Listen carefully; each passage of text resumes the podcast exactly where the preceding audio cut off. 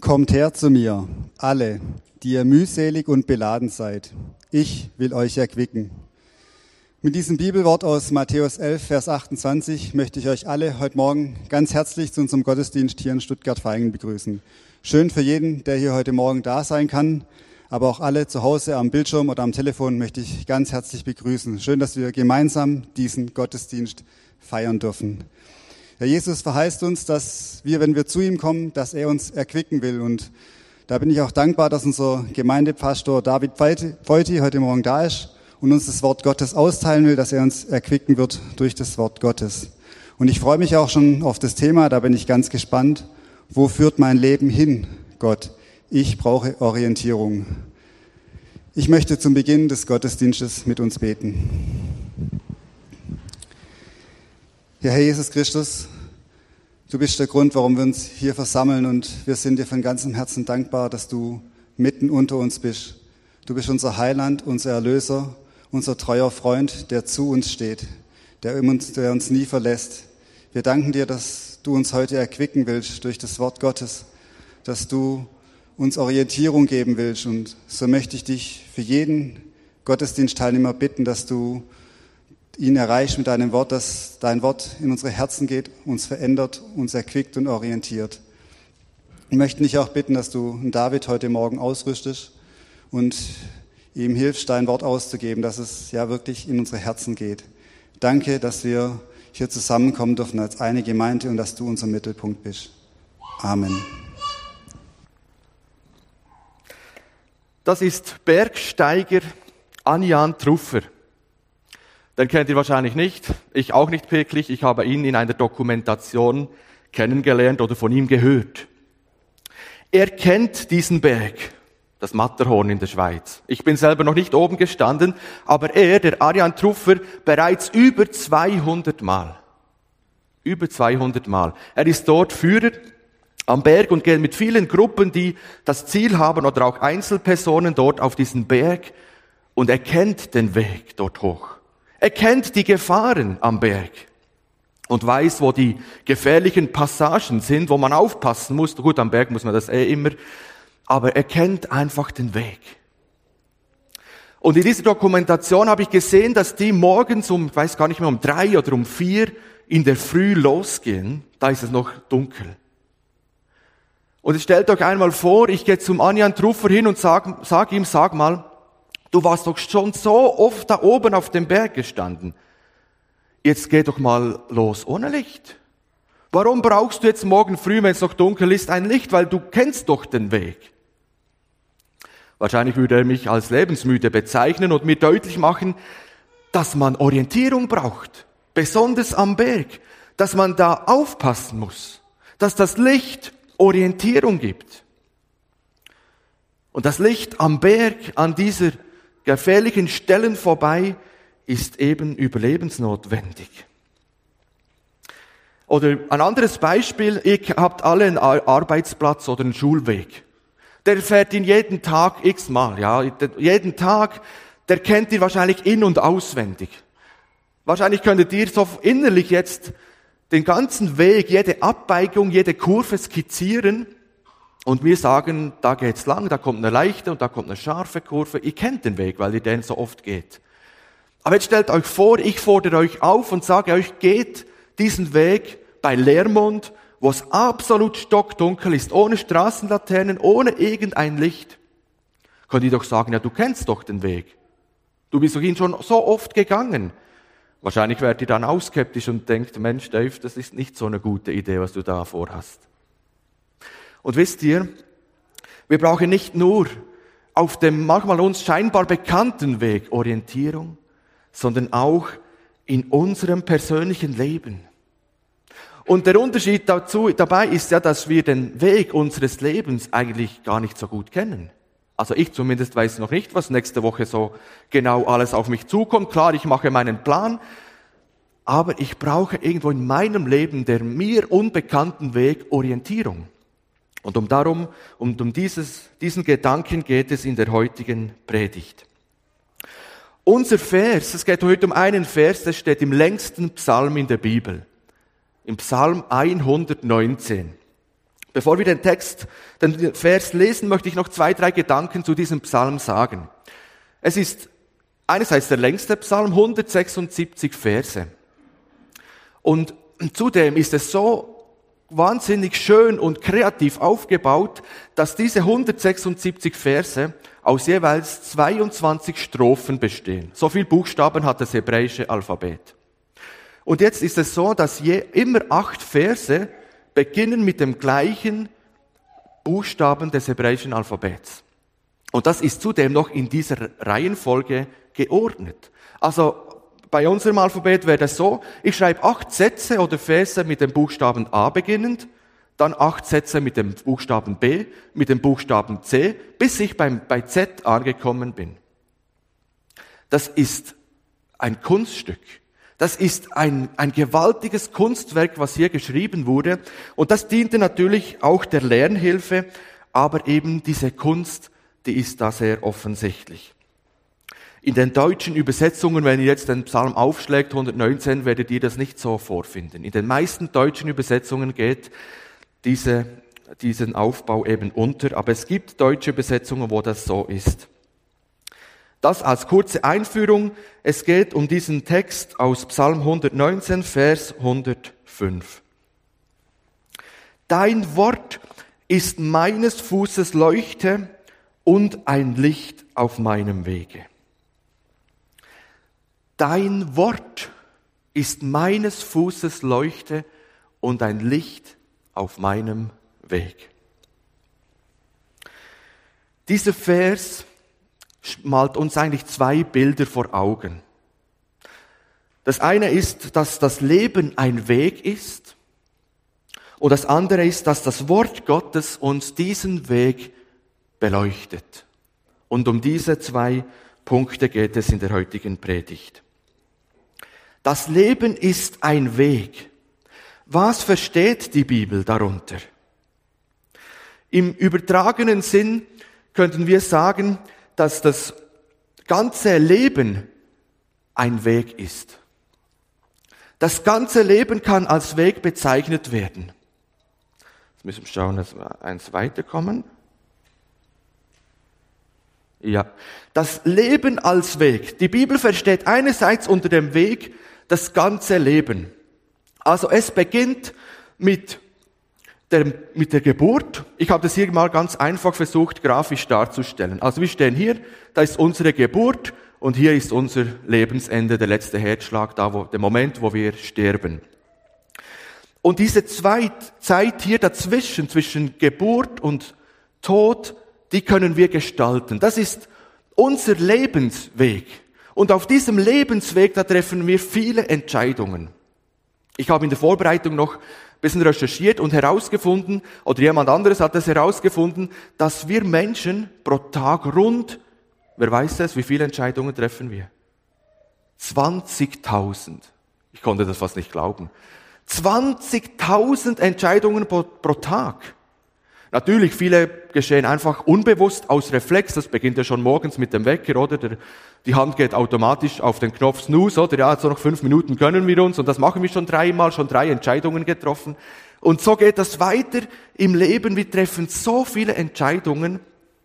Und Entscheidungen, die können gut sein. Wir treffen gute Entscheidungen. Wir können aber auch schlechte Entscheidungen treffen. Und das merken wir meistens erst hinterher. Und andere Entscheidungen treffen wir ganz freiwillig. Da zwingt uns niemand dazu und zu anderen werden wir aufgefordert. Wir müssen uns jetzt entscheiden. Und gegenwärtig, ja, vielleicht die Frage der Impfung, wo jeder irgendeinmal sich die Frage stellen muss, bin ich für oder gegen die Impfung? Ja, und so gestalte ich meinen Lebensweg. Da gibt es auch Auf und Abs. Es gibt Momente des Glücks, Momente der, der Freude, der Zufriedenheit, der Begeisterung wenn wir vielleicht einen Partner fürs Leben gefunden haben, wenn ein Kind zur Welt kommt, wenn die Prüfung geschafft ist. Einfach Momente, wo uns mit Freude und Glück erfüllen, aber wir erleben auf der anderen Seite auch eben mal ein, ein Tal, irgendwie ein Tiefpunkt, wo es eben um Trauer geht, um Leid und Schmerzen für, in unserem Leben. Wenn dann eben die Kinder groß geworden sind und auf einmal heiraten und das Haus verlassen oder so, das kann für Eltern schmerzhaft sein. Oder es kommen Krankheiten ins Leben hinein. Auf einmal der Tod von lieben Angehörigen. Und auf einmal steht oder liegt die Kündigung auf dem Tisch. Mensch, wie geht's jetzt weiter? Eine Krise kommt in unser Leben hinein. Das sind so die Auf und Abs in unserem Leben. Das ist das eine. Das ganze Leben ist irgendwo ein Weg, auf dem du und ich unterwegs sind. Jetzt ist es aber interessant, dass die Bibel den Begriff Weg noch anders verwendet.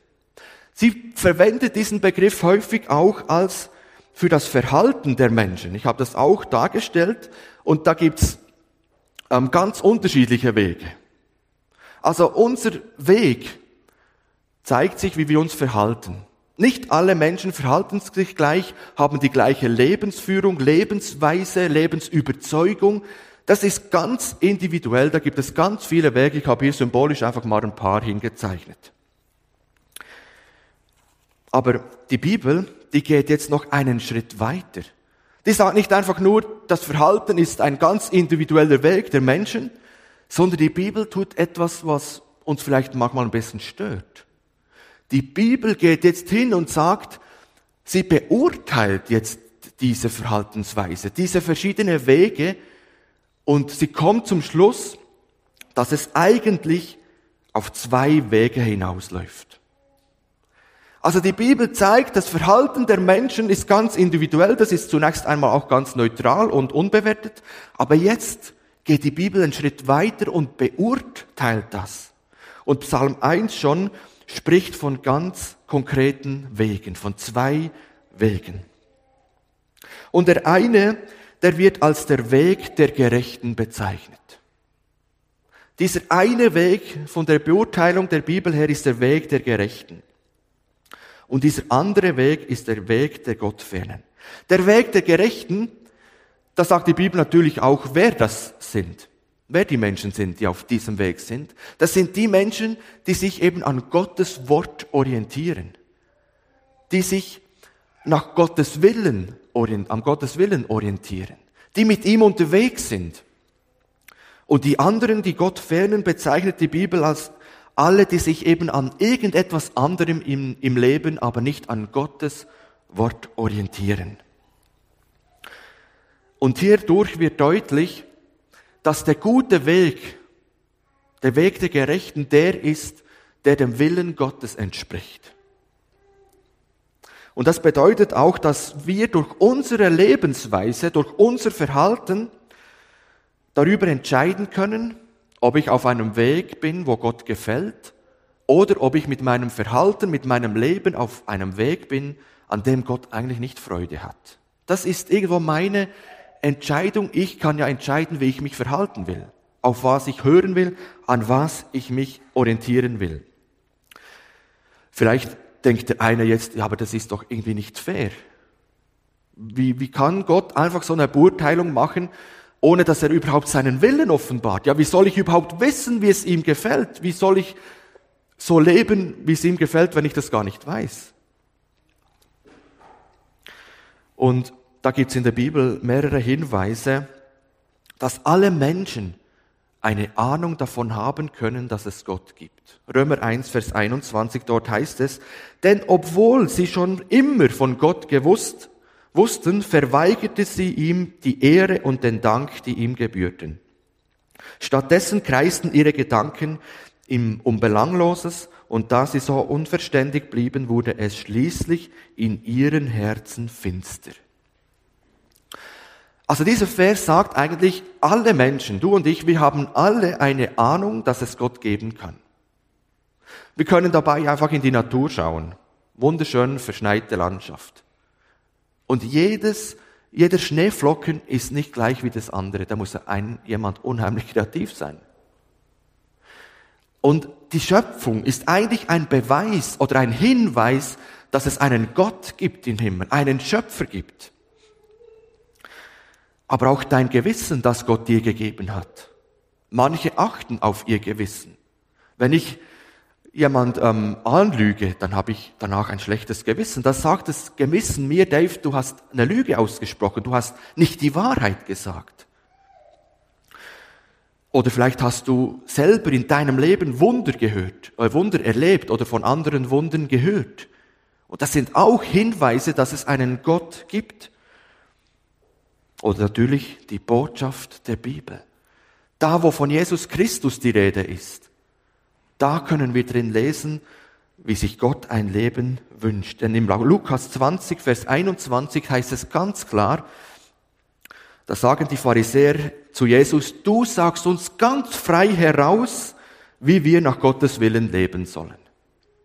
Also, also eigentlich sagt die Bibel, ja, das zu sagen, das ist nicht fair, das gilt eigentlich nicht, weil alle könnten die Bibel aufschlagen und darin lesen, wie sich ein Leben, wie sich Gott ein Leben mit uns Menschen vorstellt. Und was ich interessant finde, ist, dass trotz dieser biblischen Beurteilung lässt Gott zu, dass Menschen auf ihren Wegen gehen können. Gott zwingt niemandem, auf irgendeinen Weg zu gehen, der es selber gar nicht will.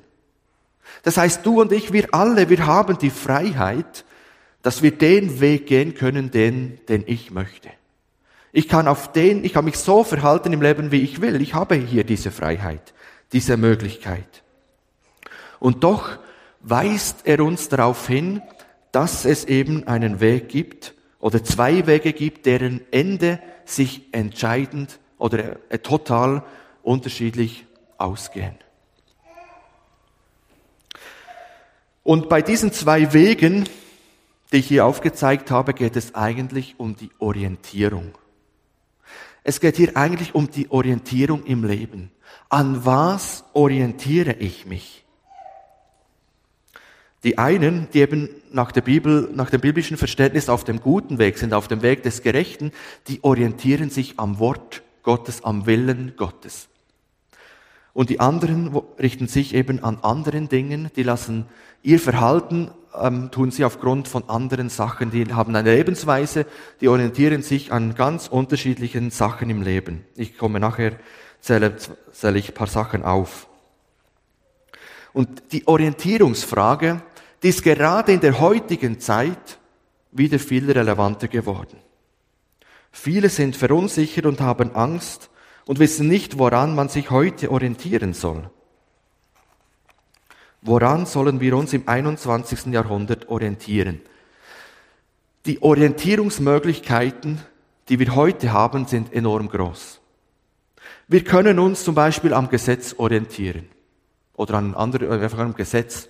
Wir können uns an der Wissenschaft orientieren, an einer Ideologie, an Werten, an der öffentlichen Meinung oder eben auch an gar nichts und irgendwie so in den Tag hinein leben und mal gucken, was gerade so kommt.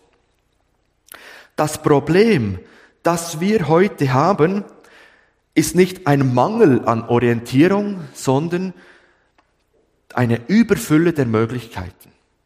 Das heißt, die Orientierungslosigkeit, die heute Menschen verunsichert und zugleich in alle möglichen Richtungen treibt, resultiert nicht aus einem Mangel, sondern aus einer zu nicht mehr überschaubaren Fülle. Und die gegenwärtige Lage ist auch ein Beispiel dafür. Menschen orientieren sich während dieser Corona-Pandemie an ganz unterschiedlichen Sachen. Die einen orientieren sich an den Virologen, das ist da ihr Fachgebiet, denen muss man glauben. Andere sagen, nein, die Politiker, denen muss man glauben, orientieren sich an der Politik, vielleicht an den Medien oder dann den Alternativmedien, Verschwörungstheorien. Ja, an was sollen wir uns heute orientieren? Wer hat Recht? Und wir merken diese enorme Freiheit, dass wir uns an irgendetwas orientieren wollen, das wir einfach möchten, ist einerseits schön, dürfen wir nutzen, aber andererseits führt das uns zu Unsicherheit und Angst.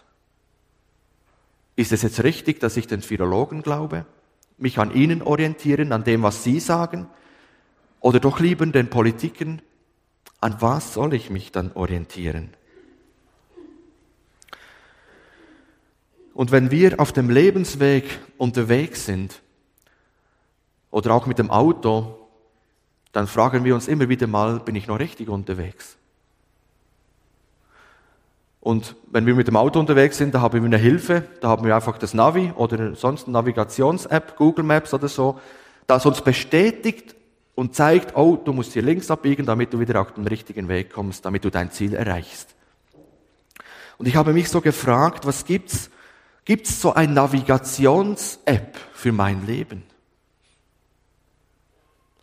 Ja, den Weg nach hier, nach Fahingen heute Morgen, da brauchte ich keinen Navi, weil den kenne ich, denn da bin ich schon öfters gefahren. Aber den Weg, den ich in meinem Leben fahre, der ist mir auch nicht bekannt. Und viele Menschen denken manchmal, sie brauchen kein Navigationsgerät für ihr Leben. Aber wir brauchen eins. Wir brauchen irgendwo Orientierung im Leben. Und ich glaube, wir orientieren uns ganz automatisch an ganz verschiedenen Sachen, die ich eben vorher aufgezählt habe. Und was mich freut, ist, dass Gott um unsere Fragen, dass Gott um unsere Unsicherheit, um unsere Ängste weiß. Und deshalb bietet er uns durch sein Wort Orientierung an. Und damit sind wir eigentlich beim zweiten Punkt angekommen. Dein Wort ist meines Fußes Leuchte und ein Licht auf meinem Weg. Ja, wir haben richtig gehört. Die Bibel die Bibel, die möchte uns ein Licht sein. Die möchte uns Orientierung geben auf unserem Weg. Sie möchte unseren Weg beleuchten, auf dem wir unterwegs sind.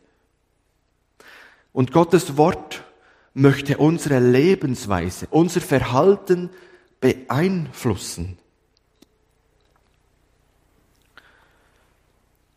Dieser Vers Dein Wort ist meines Fußes Leuchte, vergleicht die Bibel mit einer Leuchte.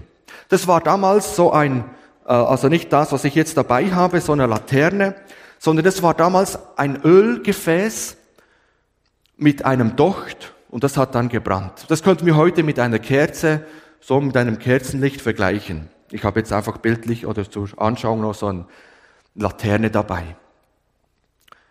Gottes Wort möchte uns so eine Laterne sein, ein Licht auf unserem Weg. Doch jetzt überlegt euch mal, würdet ihr mit dem gerne unterwegs sein, mit so einem Licht? Also mit, mit der Helligkeit hier im Saal sieht man eigentlich gar nicht, dass es Licht gibt, oder? Also es ist ein kleines Licht. Das ist ein Licht, wo wir denken, ja, das ist für den romantischen Abend und so ist das sicher schön und, und schön, gut. Aber wenn ich wirklich im Leben unterwegs bin, brauche ich doch mehr als das. Brauche ich da nicht ein stärkeres Licht? Brauche ich da nicht etwas, was mir ein bisschen weiter den Weg weist? Geben wir uns zufrieden, wenn es heißt, Gottes Wort ist meines Fußes Leuchte.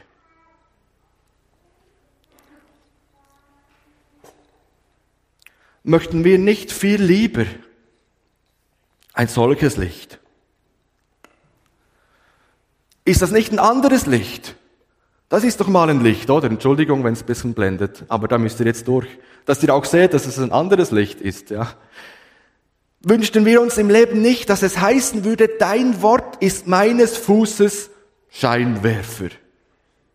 Ja, dein Wort ist meines Fußes Scheinwerfer. Da sehe ich ja nicht nur den nächsten Schritt vor mir, sondern da sehe ich eben ein bisschen weiter, was dann noch kommt. Nicht nur den Stein, der gerade hier liegt, sondern da liegt dann auch noch einer und da vorne auch. Das ist doch das, was wir uns wünschen. Dein Wort ist meines Fußes Scheinwerfer. Ich glaube, wir wünschen uns oft im Leben einfach schon zu wissen, schon vorauszusehen, was noch alles kommt im Leben. Aber ich glaube, Gott weiß, das wäre eine unheimliche Last für uns. Wenn ich schon in Zukunft weiß, was noch alles auf mich zukommt, welche Stolpersteine, welche dunklen Täler noch in meinem Leben auf mich warten, ich glaube, ich könnte gar nicht mehr freudig weiterleben, wenn ich wüsste, was alles noch kommt. Und deshalb sagt Gott, nein, es nicht ein Scheinwerfer, sondern mein Wort ist, mein, ist meines Fußes Leuchte. Das mir einfach das Notwendige zeigt, die unmittelbar vor mir liegende Gefahr und die mir eines weist, den nächsten Schritt, den ich gehen kann.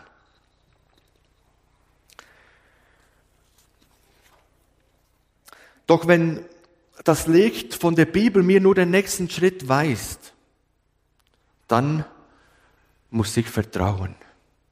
dann ist Vertrauen gefordert. Ich bin ja auf einem Weg unterwegs und ich sehe nur den nächsten Schritt. Ich sehe, okay, hier kann ich hinstehen, aber was kommt danach? Ist das überhaupt ein Weg, der irgendwie einen Sinn hat, der mich irgendwie zum Ziel bringt, weil ich ja den, den ganzen Weg nicht sehe? Also wenn ich nur eine Leuchte habe, eben Gottes Wort als Leuchte, als Licht in meinem Leben, dann ist Vertrauen gefordert in diesen Gott, der mir den Weg erhält. Und das, das gibt einen Vers auch im Psalm 37, Vers 5, der sagt das ganz schön. Lass den Herrn deinen Weg bestimmen. Vertrau auf ihn und er wird handeln. Das ist eigentlich genau das, was mit diesem, mit dieser Leuchte geschehen muss. Lass den Herrn deinen Weg bestimmen. Frage in allen Entscheidungen nach Gottes Willen. Sie beziehe Gott mit ein in deinen Entscheidungen, ob sie jetzt eine große Entscheidung ist oder eine kleine Entscheidung ist. Binde Gott mit ein. Lass den Herrn deinen Weg bestimmen. Lass zu, dass das Licht der Bibel deinen Weg leuchten darf, damit du siehst, das ist der nächste Schritt. Und dann braucht es eben ein bisschen Vertrauen. Dann musst du Gott vertrauen, dass er auch dann, wenn du den nächsten Schritt gegangen bist, dir wieder den nächsten zeigt. Und dann darfst du erleben und er wird handeln. Das heißt, er wird dich immer weiterbringen, Schritt für Schritt. Und bevor ich ein persönliches Erlebnis von mir erzähle, noch ein Beispiel aus der Bibel, aus dem Alten Testament. Abraham, der hat erlebt, was es bedeutet, Gott Schritt für Schritt zu vertrauen.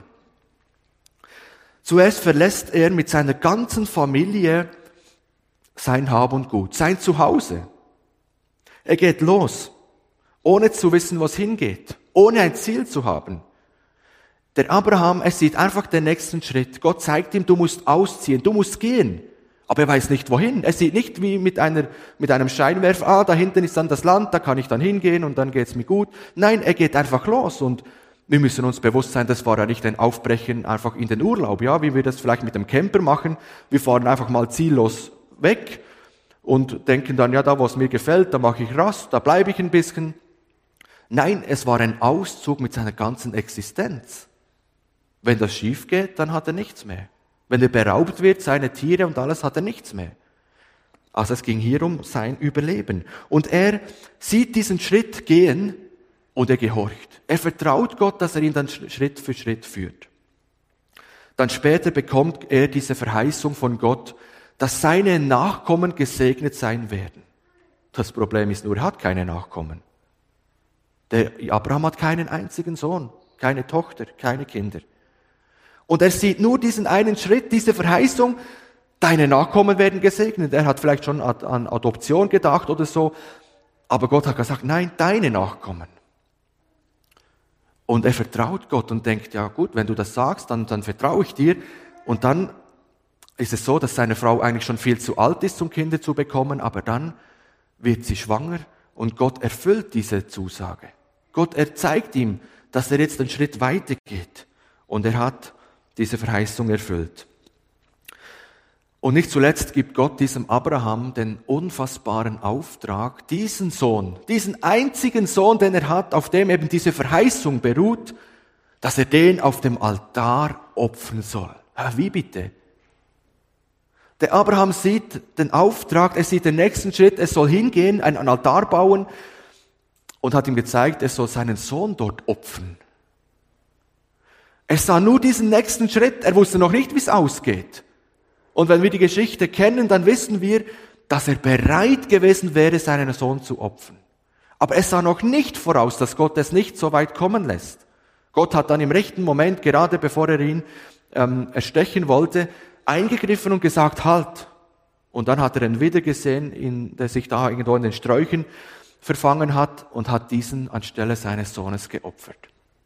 Der Abraham, der hat Gott vertraut. Der ging Schritt für Schritt. Und eben aus meinem Leben weiß ich, dass dieser eine Schritt zu gehen manchmal herausfordernd ist. Einfach Gott zu vertrauen, ohne zu wissen, was kommt. Bei mir war das so, als klar war, dass ich dann hier nach Deutschland komme, Da sah ich diesen Schritt, okay, das ist der Weg für mich, nach Deutschland zu kommen. Aber ich sah noch nicht, ob ich dann eine Stelle, Arbeitsstelle bekomme als Schreiner für 80 Prozent. Das ist ja im Handwerksbereich mit Teilzeitstellen ein bisschen schwieriger. Habe ich mir Sorgen gemacht und auch die Wohnungsfrage stand noch im Raum. Also ich habe versucht, auch diesen einen Schritt zu gehen. Ich gehe nach Deutschland, ohne zu wissen, ähm, was ich für eine Arbeit und welche Wohnung wir, in welche Wohnung wir wohnen werden. Und ich habe erlebt genau das, was hier im Psalm 37 steht. Gott hat geholfen. Gott hat die Türen aufgetan. Beim ersten, nach dem ersten Bewerbungsgespräch hatte ich eine Stelle. Genau passend für die ähm, Arbeit hier in der Gemeinde und dann eben noch als Schreiner. Und auch die Wohnungsfrage hat Gott, Gott ganz überraschend schnell gelöst. Wir haben, wir sind nicht einmal, haben nicht mal die Zeitung oder im Internet geschaut, sondern es kamen Leute auf uns zu und haben gesagt, du, ihr wollt ja, kommt ja nach Murrhardt und da gibt's noch eine Wohnung, die frei ist, vielleicht wäre das was für euch. Ja, es war was für uns. Also Gott hat einfach so gut, so treu gehandelt, wenn wir bereit sind, den ersten, den nächsten Schritt, den Schritt zu gehen, den er uns jetzt gerade zeigt. Und ich glaube, nicht nur Abraham, nicht nur ich, sondern viele von euch haben auch das Gleiche erlebt. Viele von euch können vielleicht jetzt aufstehen und ein Beispiel erzählen, wie, wie ihr auch den nächsten Schritt gegangen seid und wie Gott euch danach Schritt für Schritt geführt hat. Und das Schöne ist, dass wir das heute noch erleben können. Wenn wir Gott heute noch vertrauen, dann dürfen wir das heute noch erleben. Und durch die Bibel hat Gott uns quasi ein Navigationsgerät fürs Leben gegeben. Dein Wort ist meines Fußes Leuchte. Die Bibel, die möchte so ein Licht auf unserem Weg sein, das uns heute im 21. Jahrhundert durch dieses neue Jahr 20 und 2021 begleiten möchte. Er möchte uns den Weg weisen. Und ich möchte kurz zwei Gründe geben, warum ich davon überzeugt bin, dass die Bibel der beste Orientierungspunkt ist, den es gibt im Leben. Es gibt viele Gründe, aber zwei Gründe möchte ich aufzählen. Zum ersten heißt es, oder sagt, heißt es von Gottes Wort, dass es für immer und ewig Bestand hat. Also Jesus sagt, meine Worte, Himmel und Erde werden vergehen, aber meine Worte, das, was es in der Bibel steht, das vergeht nicht. Lukas 21, Vers 33. Das heißt, alle anderen Orientierungspunkte, die nicht im Wort Gottes sind, die werden irgendeinmal zergehen. Werte können zerfallen. Ideologien können uns in die Irre führen. Die Wissenschaft kann nicht alles erklären. Und Virologen wie Politiker, Journalisten, Menschen, die können einfach irren. Und deshalb heißt es von Gottes Wort, meine Worte bleiben bestehen. Himmel und Erde, all das, das wird irgendeinmal vergehen. Das ist nicht mehr da. Deshalb orientiere dich nicht an dem Vergänglichen, sondern an dem Unvergänglichen. Orientiere dich am Wort Gottes. Der zweite Punkt ist, dass Gottes Wort uns Antworten gibt auf die tiefsten Fragen des menschlichen Lebens. Ich glaube, jeder Mensch stellt sich früher oder später im Leben diese Frage, warum lebe ich eigentlich? Was ist der Sinn meines Lebens? Warum bin ich da? Vielleicht auch, woher komme ich eigentlich? Und dann auch die Frage in die Zukunft, wohin gehe ich? Was bringt mir die Zukunft? Und Gottes Wort gibt mir in all diesen Fragen Orientierung. Ja, ich möchte noch darauf eingehen, wie gibt mir Gottes Wort ganz konkret Orientierung? Und dabei möchte ich das Schönste vorwegnehmen. Gottes Wort führt mich, weist mir den Weg, der zum Leben führt. Weißt du, dass der Weg, die zwei Wege, die ich eingangs gezeigt habe, ganz unterschiedlich enden werden. Psalm 1 sagt, der Weg der Gerechten, der Herr kennt den Weg der Gerechten, aber der gottlosen Weg vergeht. Die haben ein ganz unterschiedliches Ende. Die eine in die ewige Gemeinschaft mit Gott, und die anderen in die ewige Gottferne. Und die Bibel fordert uns auf und sagt, hey, mein Wort möchte dir ein Licht auf diesem Weg sein, der zum Leben führt. Und du kannst auf diesem Weg gehen, wenn du dich an mich, an meinem Wort orientierst. Jesus sagt im Johannes 8, Vers 12, ich bin das Licht der Welt. Wer mir nachfolgt, wird nicht in der Dunkelheit umherirren, sondern er hat das Licht, das ihn zum Leben führt. Moment, jetzt haben wir doch gesagt, Gottes Wort ist das Licht und jetzt habe ich gerade gelesen, Jesus sagt, ich bin das Licht. Ich will das erklären.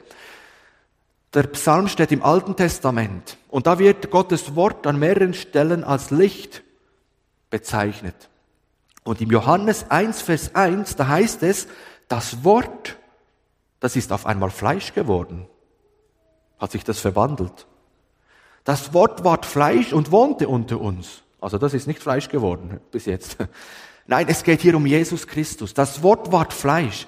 Also das heißt, Jesus Christus ist das Wort Gottes, das Mensch geworden ist, unter uns gewohnt hat. Jesus hat zu 100 Prozent das Gesetz erfüllt. Er hat das Gesetz in sich und das, was er sagt, das ist Gottes Wort.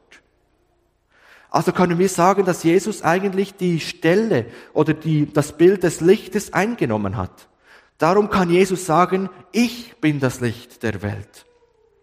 Und die Verheißung steht hier, wer sich an diesem Licht orientiert, der wird nicht mehr umherirren. Wisst ihr, ich weiß nicht, was in meinem Leben noch kommt. Ich weiß nicht, wo uns die Corona-Pandemie hinführt.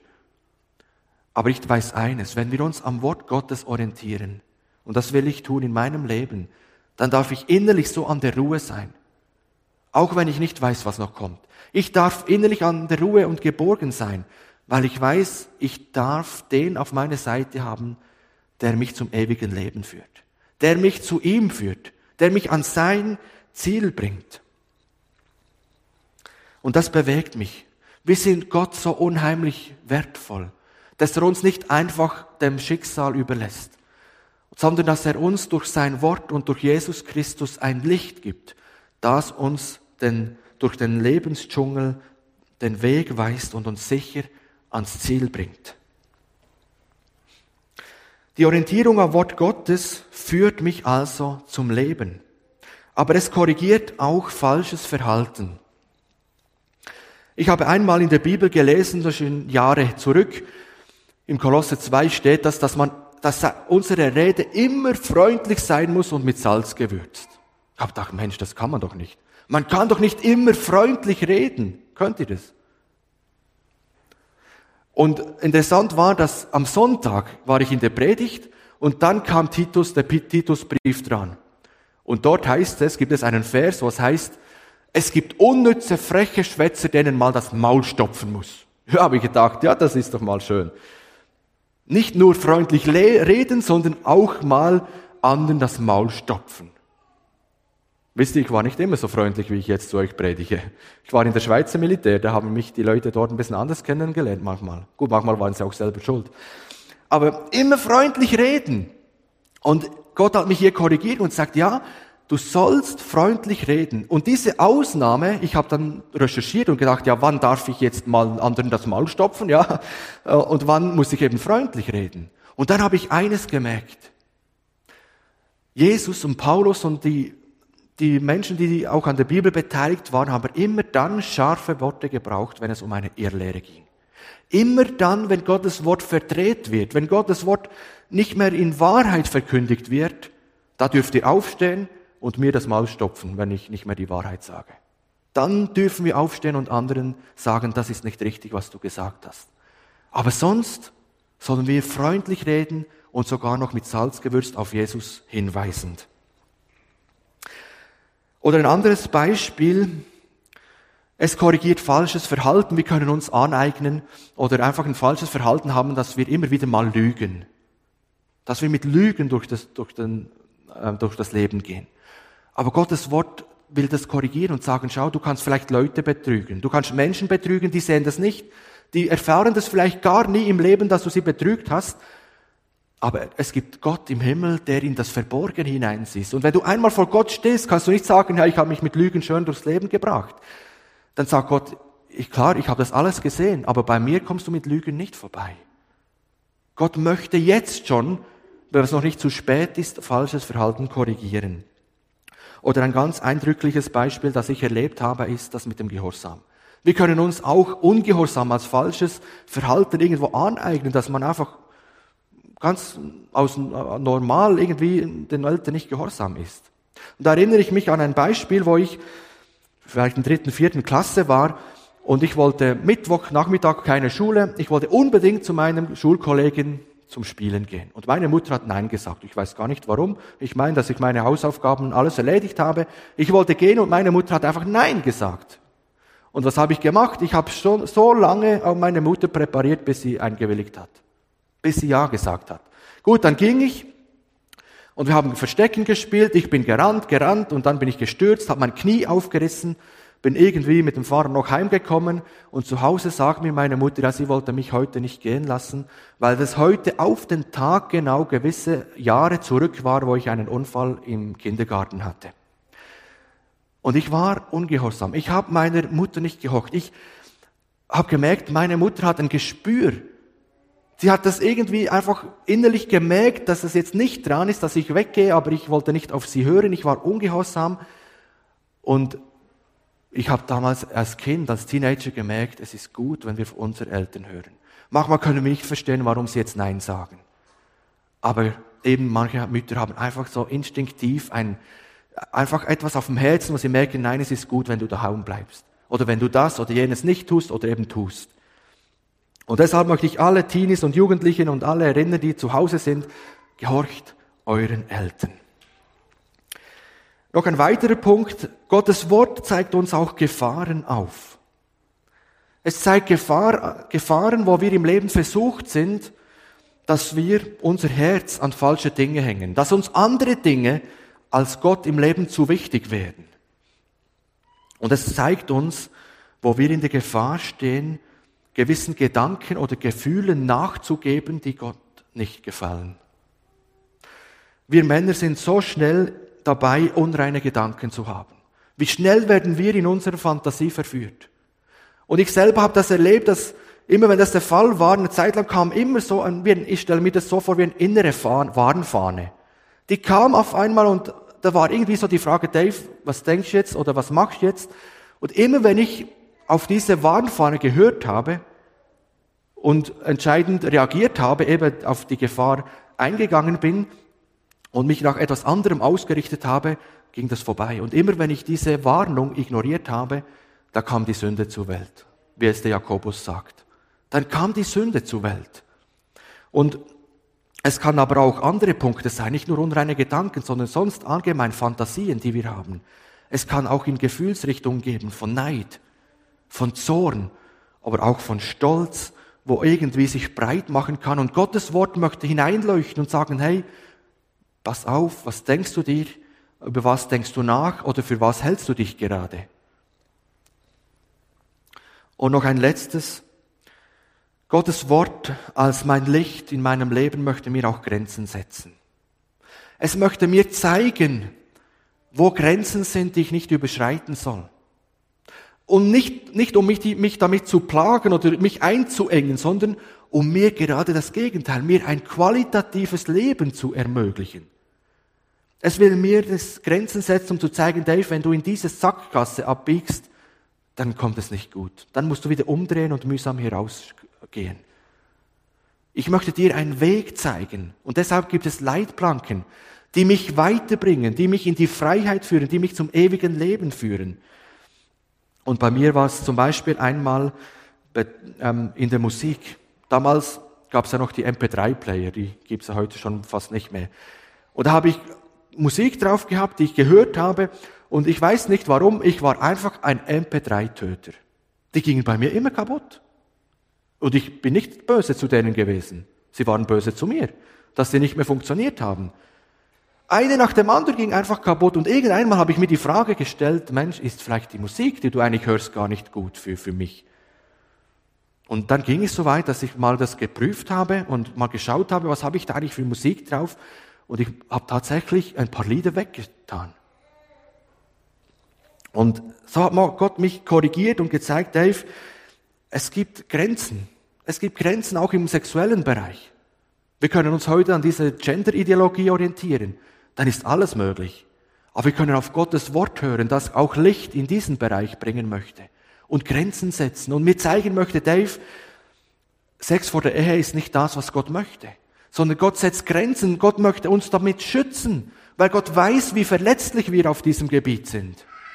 Gott möchte uns nicht etwas vorenthalten. Er ist ja der Erfinder der Sexualität. Er gönnt uns das. Aber er möchte, dass es in dem Rahmen ausgelebt wird, für da, den er für dazu geschaffen hat. Und das ist der Bund der Ehe. Und alles außerhalb davon, sagt die Bibel, ist Hurerei, ist Unzucht.